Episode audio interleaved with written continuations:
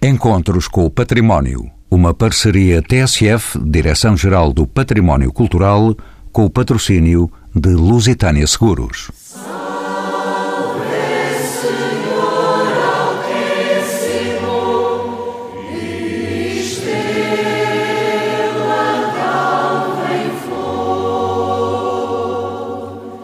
Parecem casas de bonecas muito garridas, azuis, cor-de-rosa, vermelhas, amarelas, de cores intensas, algumas floridas. Estes templos guardam memórias de 500 anos, quase desde o povoamento destas ilhas, semeadas no Atlântico Norte. São um património espiritual que não deixa indiferente qualquer açoriano, onde quer que esteja, nas nove ilhas do arquipélago ou na imigração, no Brasil profundo, nos Estados Unidos e no Canadá. Alguns investigadores fazem nascer a sua existência de um gesto da Rainha Santa Isabel, no século XIII, em Alenquer, que fez coroar um pobre durante uma missa, oferecendo de seguida um lauto manjar aos pobres no Palácio Real. Mas também há quem defenda que a origem destas festividades ao Senhor Santo Espírito se devem a influências espiritualistas franciscanas propostas pelo frade calabrês Joaquim de Flora, que preconizava a chegada de novos tempos. Esta devoção medieval inscreve-se na mais intensa religiosidade popular, intrínseca às formas de permanência da Igreja Católica no território nacional. São convidados deste programa Bento Barcelos, licenciado em História pela Universidade de Coimbra, foi membro do Governo Regional, deputado e vereador e atualmente é provedor da Santa Casa da Misericórdia de Angra do Heroísmo. Miguel Cunha é arquiteto projetista pela Universidade da Califórnia e Maria Helena Ormonte é licenciada em Antropologia Cultural e mestre em Museologia e Património pela Universidade Nova de Lisboa. Atualmente é responsável pelo arquivo de imagem e pelas intervenções na área do património imaterial do Museu de Angra, a quem pergunto pela forte influência do culto do Divino Espírito Santo em terras açorianas e, de modo especial, na Ilha Terceira a importância do culto do Espírito Santo, que foi consagrada até no período autonómico, com a adoção do hino e de símbolos do Espírito Santo e eh, do feriado regional também recair sobre a segunda-feira do Espírito Santo, tem a ver com o enraizamento deste culto na vida social e cultural das comunidades açorianas. Isto é, é uma prática de todas as ilhas que acaba ainda por se confirmar com o seu apego nas comunidades imigrantes. Portanto, Mas de modo especial, aqui na Ilha Terceira, onde estamos, Terceira, há mais templos do Espírito Santo do que noutras outras eu ilhas. Eu penso que isso não significa necessariamente, eu não consigo tirar essa conclusão, como sendo uma prática que tem uma expressão maior na Ilha Terceira. De qualquer forma, em relação à Ilha Terceira, tudo o que nós temos produzido de reflexão sobre a nossa cultura, nomeadamente sobre a cultura popular, tende a o nosso espírito festivo, celebrativo. E, eh, de facto, o nosso calendário festivo é eh, muito completo. E é, costumamos dizer que acaba o Espírito Santo, começam as festas de verão, pouco depois, quase estamos no Natal, que tem alguma tradição, mas nada de, que nos destaque, mas logo assim estamos no Carnaval. Açorianos sempre em festa. É um pouco isso. É claro que o lado material das construções dos impérios, que despertam uma enorme curiosidade de quem nos visita, pode dar um pouco essa ideia de que as festas de Espírito Santo aqui eh, tenham um outro vigor que não tenham nas outras ilhas. Eu penso que não se pode concluir. Eu, eu em relação à ilha de São Miguel, aquilo que sei que não, não é um conhecimento extenso e, portanto, que, que me permita uh, tirar uma conclusão, elas também assumem uma grande projeção, nomeadamente ao nível material, da organização do espaço, da ornamentação, do envolvimento das comunidades. Há várias razões que podem eh, estar na origem eh, dessa importância. Que tem a ver, por exemplo, com uma questão uh, demográfica, mas isso não diria o Porto certamente a, a, São Miguel. Mas, por exemplo, em relação à Ilha de Santa Maria, onde as festas de Espírito Santo também tiveram e continuam a ter a sua importância, uma das dificuldades tem a ver com a imigração, que obriga que as festas, aqueles chamam impérios, sejam feitas eh, durante o verão, no período em que os imigrantes voltam à ilha e podem realizar essas festas. Mas no Pico de Sumo também é uma importância muito grande, o Faial também, as outras ilhas eh, talvez um pouco menos, mas São Jorge também se destaca nas festividades, nas celebrações de, do Espírito Santo. Portanto, é difícil chegar a essa conclusão. Agora, em relação à Ilha Terceira, as festas tradicionais acabam por hum, ter os seus momentos áureos, os seus momentos de maior pujança, outros de menor pujança, mas o que é certo é que nos últimos tempos o que assistimos é uma, um revigorar destas celebrações. Bento Barcelos é o provedor da Misericórdia de Angra do Heroísmo. Bem-vindo aos Encontros com o Património. Em que consistem e como se desenvolvem estas festas que assumem na terceira contornos tão particulares como estivemos a ouvir. Efetivamente, se há uma componente de culto e de fé ao Espírito Santo, há algo mais do que esse, esse culto. É porque o, não, o culto não é só a oração, não é só o respeito pelos símbolos, não é só a coroação, não é só a Eucaristia dedicada, digamos, à coroação, é também a componente da função, é a componente da partilha, é a componente, digamos, de envolver todos. E essa realidade leva-nos a aprofundar o princípio da festividade. Festividade eh, vem de festa, vem de alegria, mas muitas das vezes o culto do Espírito Santo, a vivência do Espírito Santo, foram momentos difíceis, momentos, digamos, de tensão, momentos de preocupação, momentos de temor. Então deixe-me perguntar-lhe alguns pormenores que evidenciam a diferença destas festas para as outras festas que acontecem pelo país. O Bento Barcelos é historiador por Coimbra, sabe que, e estava quase a falar disso, o boa dos imperadores, o alfenim, o cortejo e a função são vários dos rituais, das etapas, dos atributos desta festa. É assim em todas as localidades ou em todas as ilhas ou há variações de acordo com o local onde se realizam? O que é que muda e o que é que permanece nestas diferentes e diversas celebrações? É uma pergunta pertinente que eu certamente não terei possibilidade de dar uma resposta cabal, mas hum, efetivamente nós somos, eh, nós Açores, nove ilhas. Cada ilha tem a sua realidade própria, para já territorial, populacional, económica, cultural. Há uma idiosincrasia própria de cada ilha. A manifestação do culto do Espírito Santo nas suas mais diversas realidades.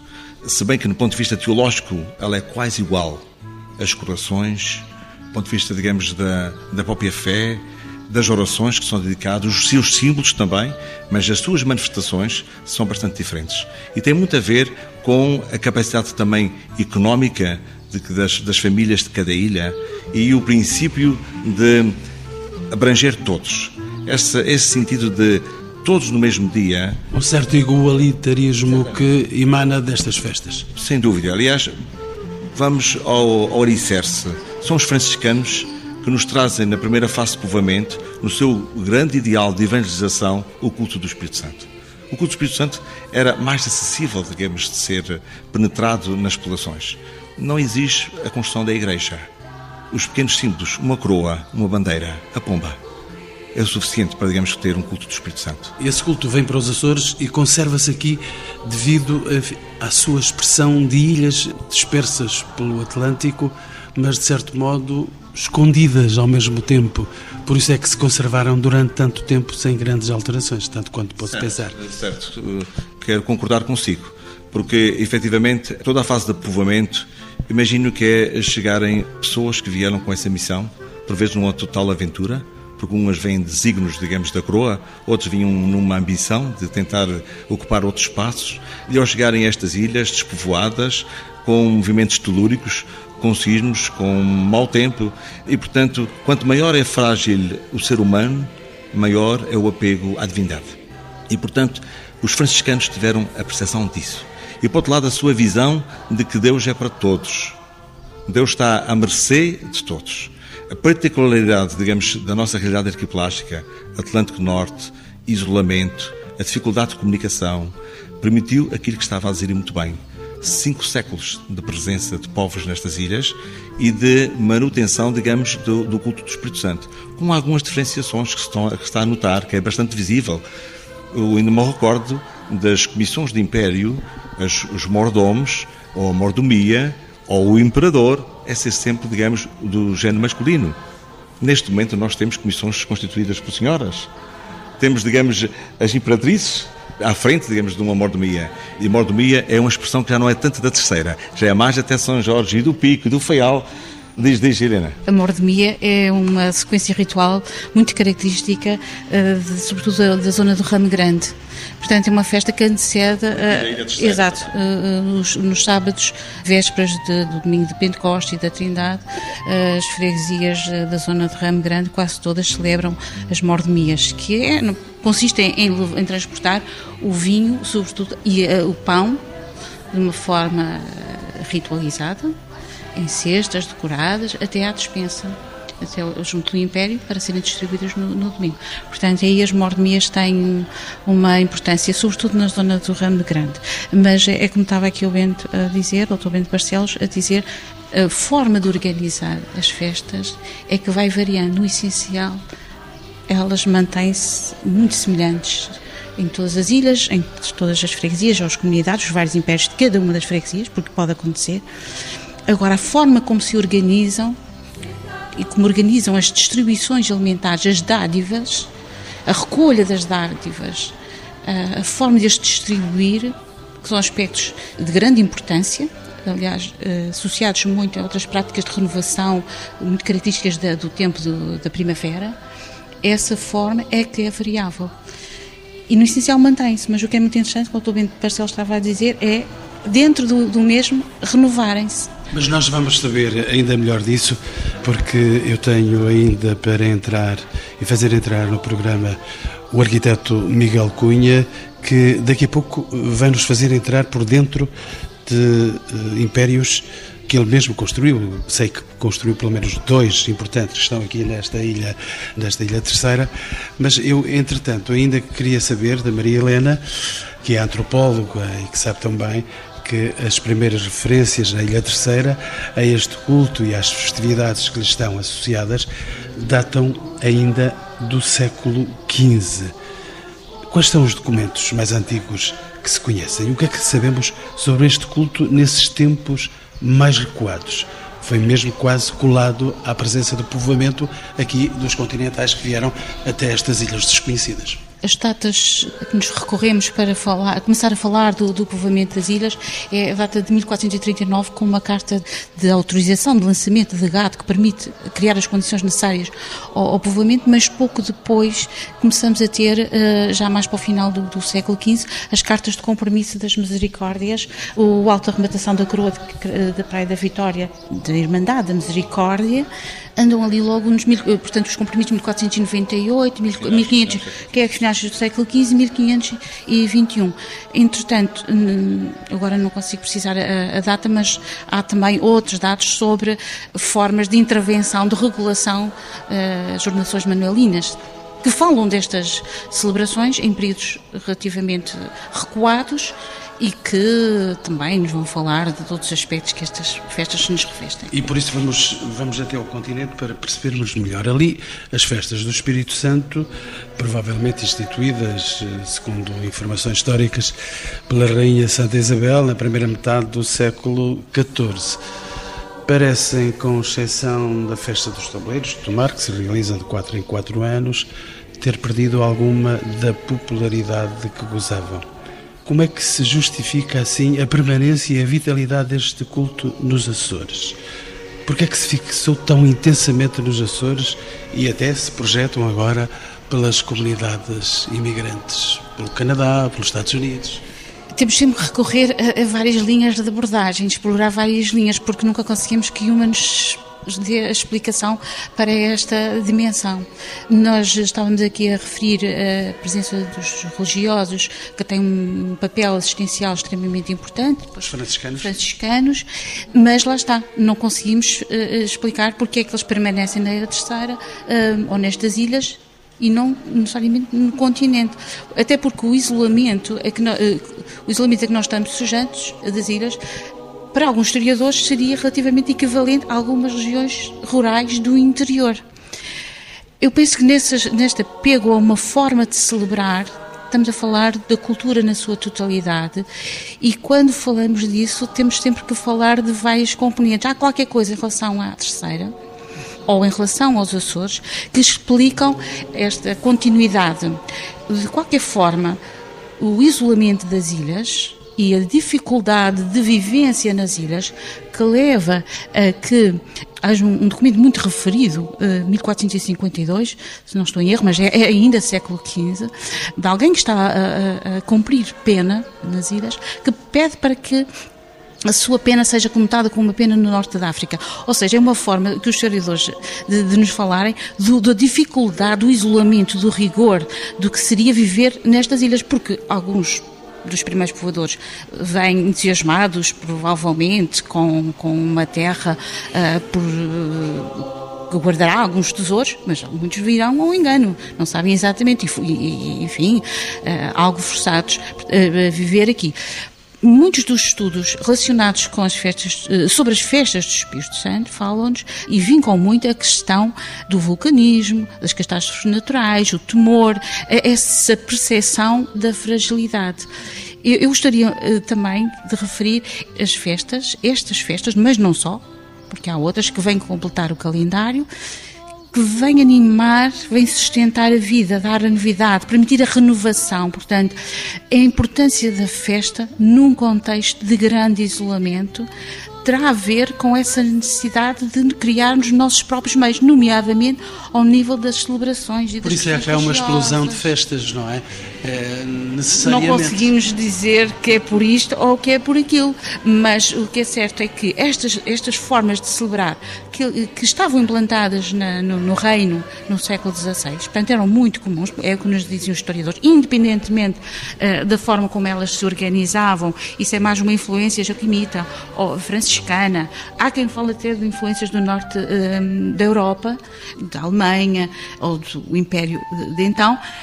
O que é certo que os bodos, as folias, os peditórios alguns dos aspectos, das, das componentes que constituem estas formas de celebrar a festa já estavam aí presentes, independentemente depois de que a Rainha Santa terá promovido. Bento Barcelos, ia-me pedir a palavra há momentos. É para enfim, reforçar aquilo que a Helena estava a referir sobre este hum, apego forte ao culto do Espírito Santo. Tem muito a ver com a nossa realidade eh, física, a nossa realidade de viver em ilhas e o nosso nível de religiosidade.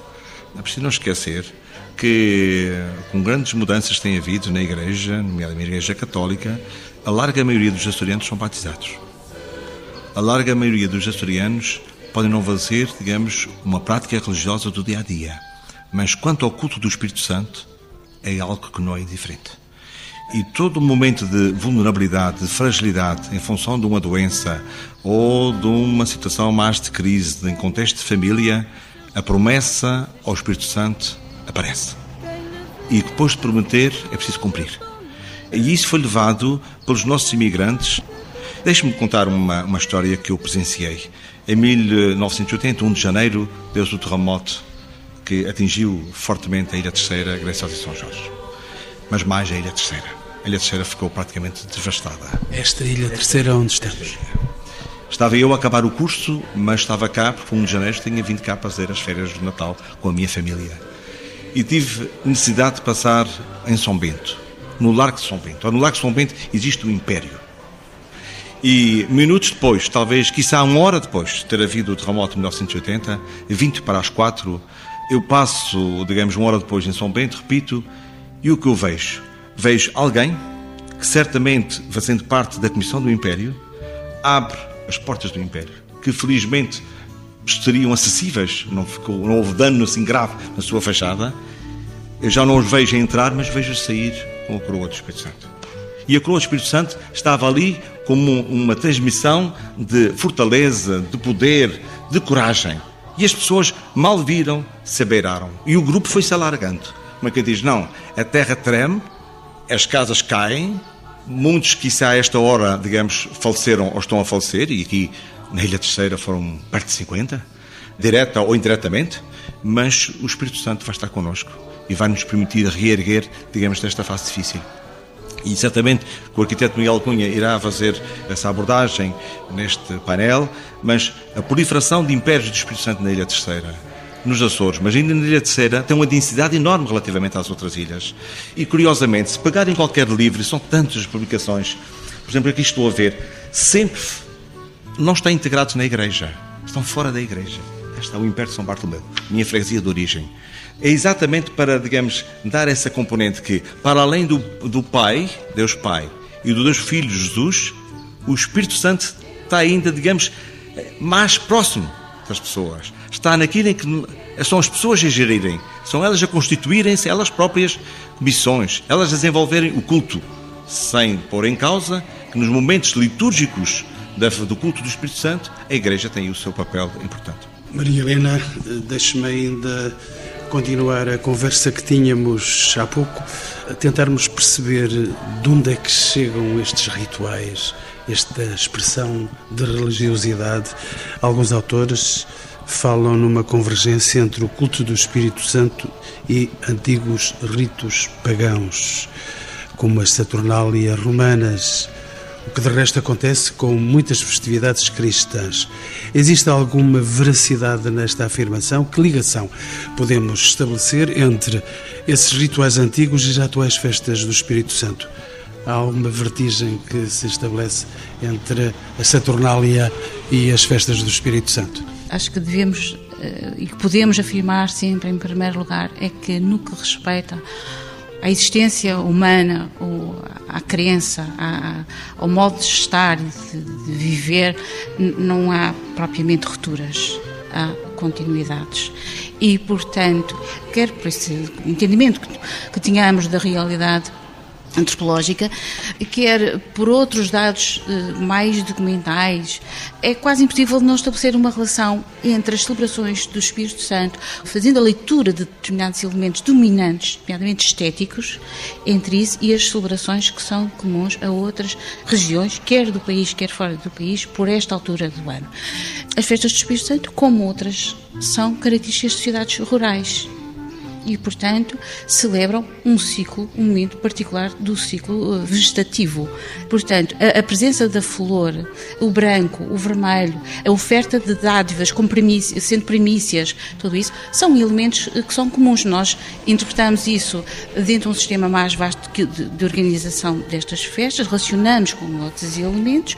Alguns serão particulares, organizarmos eh, as nossas casas com os altares para darmos as nossas eh, funções, mas depois há o pão, a presença do trigo como uma cultura dominante também aqui na, na, na terceira até meados do século XX e essas ofertas que são dadas, a, a presença da flor relacionada com, a, com, as festas da espiga e de outros contextos, as meninas de branco com, com coroas de flores, agora já não serão tantos, mas, mas lembram, de, de, não será tão frequente, há outra maneira de se vestir, mas lembram quando era miúda e íamos participar numa croação tínhamos um papel a desempenhar, levávamos a coroa, éramos coroadas, tínhamos que levar umas florzinhas brancas na cabeça, uma espécie de coroa, como também a bandeira é enfeitada com um raminho de flores brancas, algumas coroas são enfeitadas com flores de, eh, de tecido branco.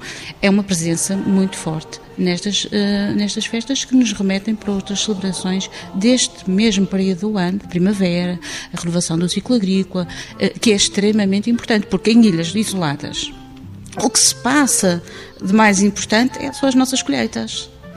É disso que nós vivemos. Muitas outras questões dizem respeito a acontecimentos que muitas vezes não chegavam cá, não se teria conhecimento delas, portanto, a chegada do tempo do Espírito Santo é fundamental para estabelecermos uma relação com os outros mas também com o meio em que estamos a ver, até com a própria eh, natureza. E depois há aquele lado do, do gado que é batido, e, que é um aspecto também bastante trabalhado em relação ao sacrifício do gado. Eu disse, isto agora há algumas leituras que tendem a projetar nesta forma de celebração cultos mais ou menos remotos, mas aí também temos que ter em consideração uh, o modo como ao longo do, do tempo nos fomos preocupando em analisar, em falar daquilo que se passa à nossa volta. E as festas de Espírito Santo e as outras manifestações da cultura popular têm sido um objeto preferencial eh, de muitos, eh, muitos estudos, mas também de uma certa reinterpretação e de reintegração na vida social e até política e económica. Faço entrar, por fim, no programa o arquiteto Miguel Cunha. Está aqui há algum tempo com alguma paciência redobrada a escutar-nos. Como sabe, Sr. Arquiteto, os impérios constituem a expressão material e imediatamente identificável deste culto. Qual é a origem destes pequenos templos com decoração mais ou menos exuberante que se vêem um pouco por toda a ilha? O taxista que me trazia dizia que aqui nesta ilha há pelo menos 70 templetes desses. Haverá na cidade daqui da, da terceira umas eh, dezenas. Porque é que aparecem e com expressão tão garrida, tão colorida, tão atraente? quase que a fazer concorrência a outros templos? Eu gostaria de começar por, por dizer que os impérios, pronto, esta devoção ao Espírito Santo é uma devoção de facto muito espiritual, é muito simbólica, mas em termos de imagens é, pronto, é muito reduzida e, portanto, tem uma forma muito própria de, de se manifestar. E os impérios começaram, como já foi aqui dito, o império, portanto, temos a coroa, o sceptro e a bandeira, que são os símbolos máximos do, do, Espírito Santo, e os impérios começaram por ser estrados, onde a coroa, o septo e a bandeira eram colocados, estrados que eram ornamentados com colchas e com verduras para se celebrarem os, os Espíritos Santos. Portanto, os primeiros impérios não eram mais do que isso. E eram absolutamente uh, efêmeros, portanto, eram montados para, para as festividades e desmontados. Depois, com o andar do tempo, evoluíram para construções em madeira, mas também que se montavam e desmontavam para as festas. E Portanto, é a opinião geral que uma questão prática, no século XIX começam a ser construídos em alvenaria. Ao contrário dos templos normais, em que se nota sempre, pronto, em qualquer templo há sempre a axialidade, pronto, o, o grande eixo que pressupõe o cortejo e, a importância que é dada à imagem final, o, o império não pode ter isso porque não tem dimensão para isso. Os impérios são geralmente cúbicos, Uh, São pequenos. Muito pequenos, têm uma dimensão muito pequena, geralmente andam na ordem dos 6 por 6 metros ou à volta disso, portanto estamos a falar de construções de 30 a 40 metros quadrados. Poucas pessoas lá cabem dentro. Sim, sim. Há quem defenda que os impérios vêm um pouco na sequência dos primitivos tempos gregos, portanto que não eram para celebração dentro, mas sim para guardar uh, os símbolos. E, portanto, como não temos essa axialidade, na minha opinião, parece que a importância que é dada aos símbolos é dada de outra forma. Primeiro que tudo, pela sobrelevação em relação ao, ao pavimento. Os impérios, mesmo os, os, primitivos, quando começaram a ser feitos em madeira, eram geralmente 7 eh, graus acima do nível do pavimento. Muitas vezes uh, utilizava-se essa parte de baixo para guardar os, uh, algumas alfaias e funcionou inicialmente como umas dispensas, não eram por baixo do império. Por isso os impérios também, primitivamente, eram muitas vezes chamados triatros, ou cadafalsos. Mais não eram teatros? Não, que não eram teatros, não, triatros.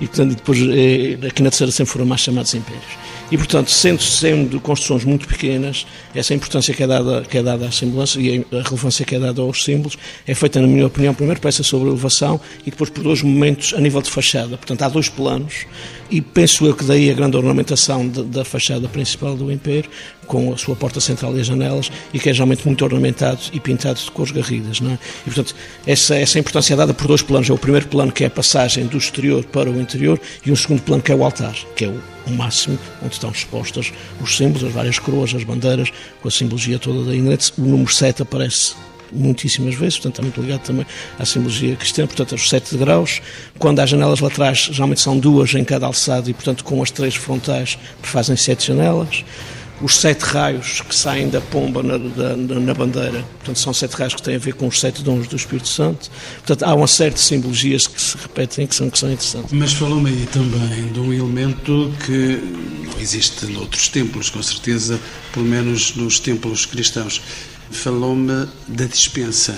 Uhum. A dispensa serve para guardar alimentos. Certo, a dispensa tem a ver com, com a prática do culto, não é? Portanto, geralmente com o império ou adjacente ao império, às vezes adjacente, outras vezes nas proximidades, mas numa posição muito próxima à dispensa, que é exatamente onde se guardam e onde se preparam os alimentos, o pão, o vinho e a carne. Para entregar o bodo às pessoas. O bodo às pessoas, exatamente para a distribuição do, do bodo pelas pessoas. Arquiteto Miguel Cunha, basta olhar e vê-los aí, sim, aos nossos, pelos nossos olhos, estes impérios assumem uma cronologia relativamente recente, já o disse, já que a maioria data de finais do século XIX e inícios do século XX.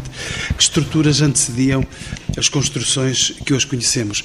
Eram pequenas construções de madeira, já o disse também. Certo, não eram pequenas construções de madeira. Num dos dois impérios que tive o prazer de, de fazer, que é o Império da Rua Serpa Pinto, na, na, Praia da Vitória, aqui na, na, cidade da Praia da Vitória. Uh, havia até, até há bem pouco tempo, penso que era dos últimos impérios de madeira que se montavam, eles montavam todos os anos para fazer a festa. Já não, já não é do, não será do meu tempo, mas ainda de, de meados do, do, século XX se, faz, se montava e montava o Império para se fazer a festa. Voltou ao historiador uh, provedor, uh, Bento Barcelos.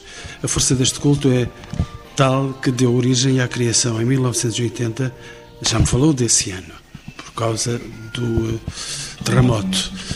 Deu origem à criação, em 1980, do Dia dos Açores, ou Dia da Pombinha.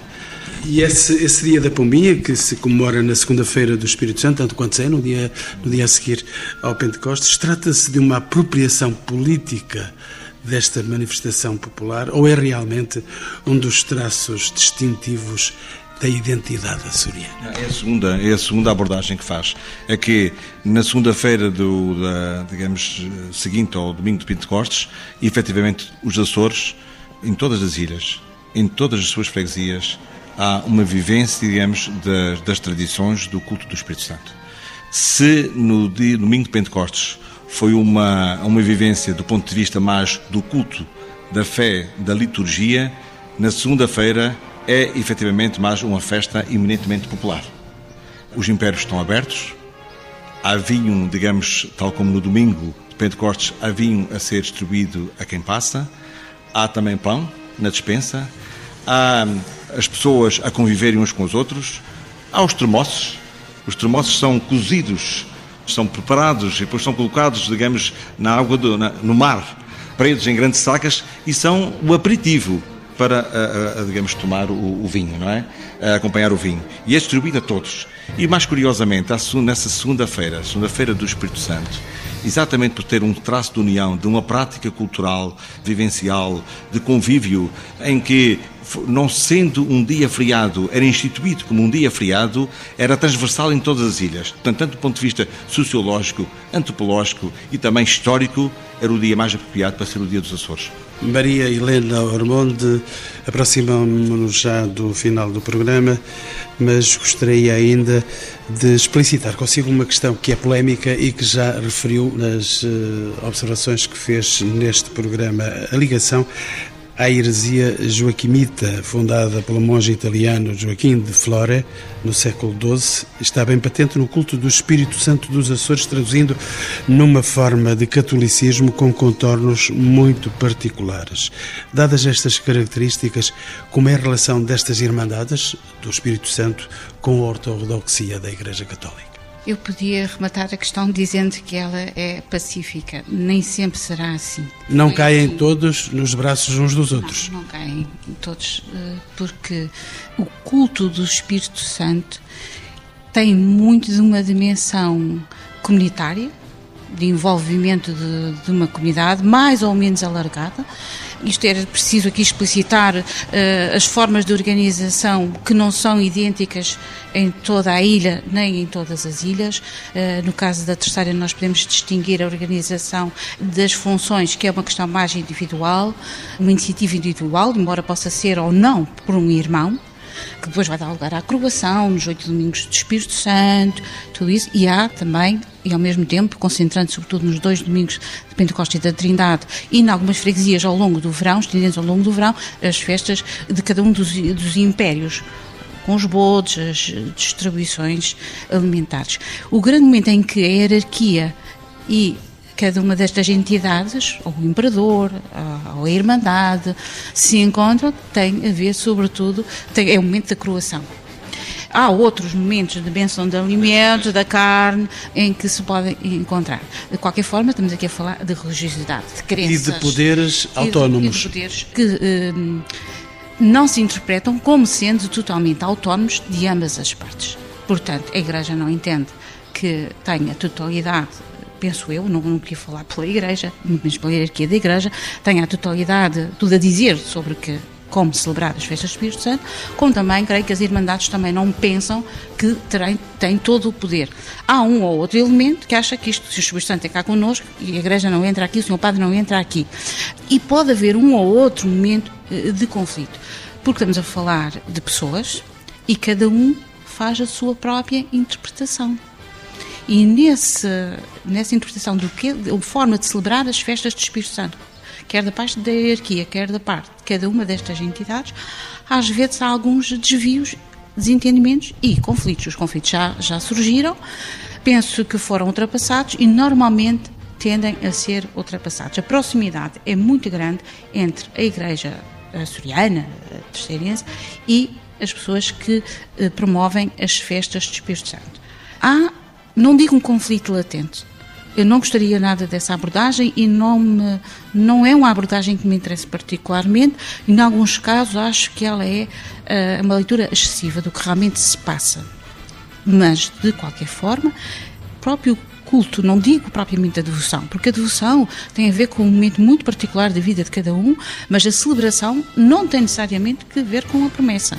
Nem todos todos se comprometem, quem faz uma, que organiza a festa ou dá uma função, pode fazê-lo não tendo necessariamente feito uma promessa nesse sentido. Era um compromisso de um determinado momento da sua vida, participarem na vida comunitária, organizando uma função, uma festa do Espírito Santo na sua casa. Agora, eu não estou a falar da questão de mais devocional e mais íntima da religiosidade, mas na celebração há aqui um discurso, há elementos que estão muito associados à questão do poder. Temos o império, o imperador, alguém que é coroado, nem que seja pela inversão da ordem e pela tentativa de inverter a ordem, nós também estamos aqui a falar, estamos a falar de igualdade, de distribuição, de recolha de dádivas e de redistribuição daquele excedente que vai resolver, ou que ia resolver carências, e nós vemos fotografias do princípio do século XX, onde, os, onde as pessoas se aglomeram, vivesse na cara deles estampada a carência, se aglomeram junto dos impérios, ou, ou, até alguns impérios de madeira,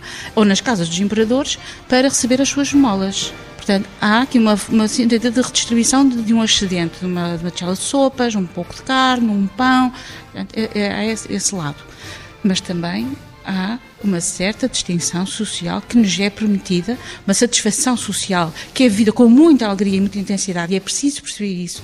Portanto, aqui nós estamos a falar de um estatuto social, de uma elevação social que fica para sempre. Não, é um momento em que eu tenho uma participação especial. Eu sou o imperador, eu promovo a festa.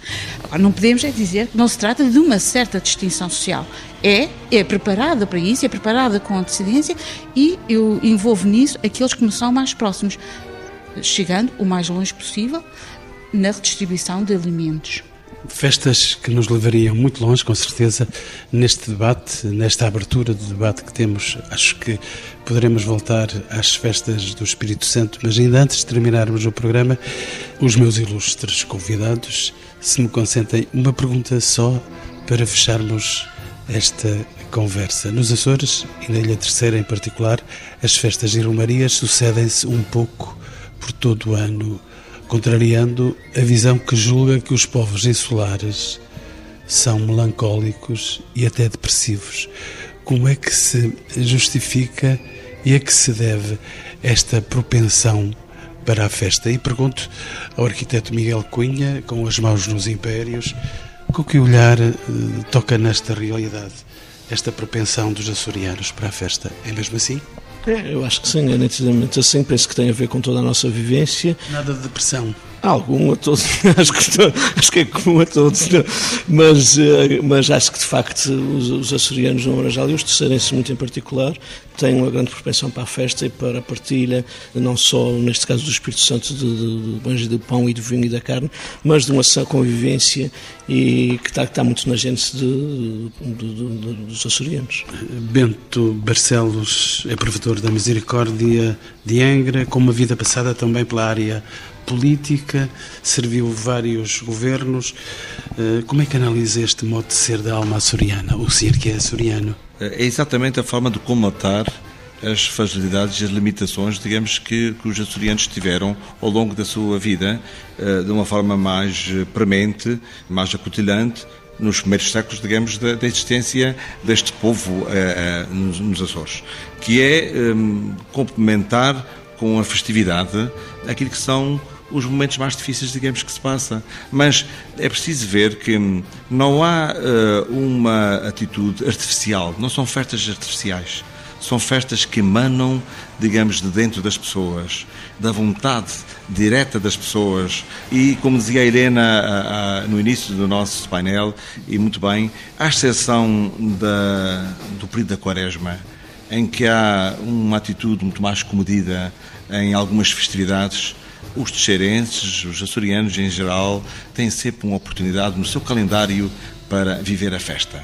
E uh, houve, por vezes, atos não muito próprios nas festas, excessivos, em certa medida, quando uh, se bebia a mais, quando se aproveitava para fazer ajustes de contas, porque, enfim, a atitude, digamos, cognitiva e cerebral não, e de inteligência uh, estava, digamos, algo uh, diminuída, mas na maioria dos casos a festa é vivida com espontaneidade, com um grande espírito, digamos, de abertura, com alegria e numa sã convivência. E é isso que faz criar a energia para o dia a dia da vida dos açorianos. Maria Helena Ormonde é antropóloga cultural e mestre em museologia e património pela Universidade Nova de Lisboa. Como é que olha, e dei-lhe a primeira palavra, dou-lhe a última palavra, como é que hum, entende a festa dentro desta comunidade tão explícita? É uma comunidade da qual eu faço parte. Uh todos aqui fazemos parte, vivemos com isto, fomos criados com as festividades do, do Espírito Santo, elas fazem parte de nós. Não é possível pensarmos, imaginarmos fora deste contexto. Estas festas fazem-se por vezes com algumas dificuldades e, e com temores de que elas não se consigam voltar a fazer, que um dia vão desaparecer. Agora, as festas do Espírito Santo estão muito associadas à celebração da renovação e da alegria. E então as pessoas acabam por dizer, e é muito frequente, dizer-se o Senhor Espírito Santo é alegria, o Senhor Espírito Santo quer folia, quer alegria. O Senhor Espírito Santo.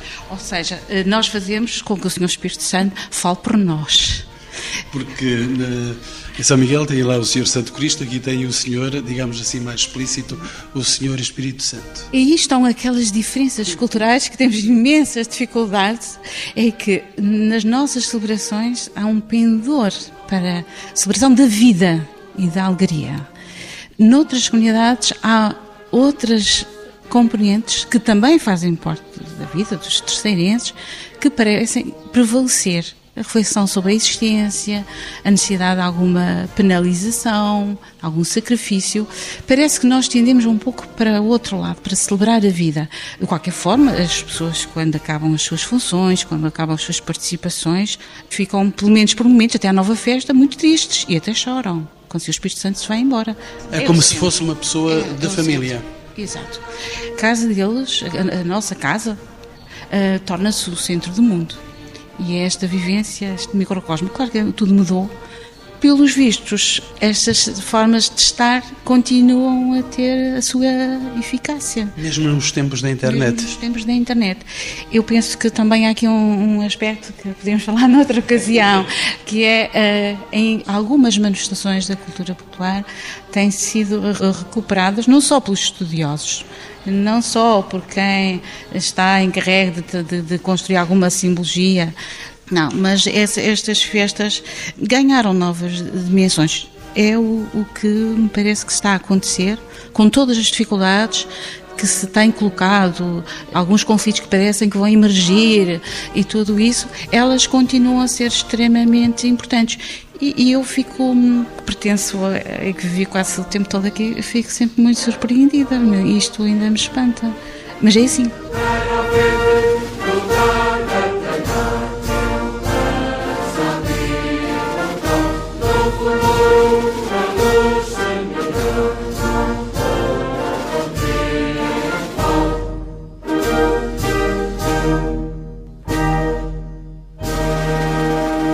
Encontros com o Património. Uma parceria TSF, Direção-Geral do Património Cultural, com o patrocínio de Lusitânia Seguros.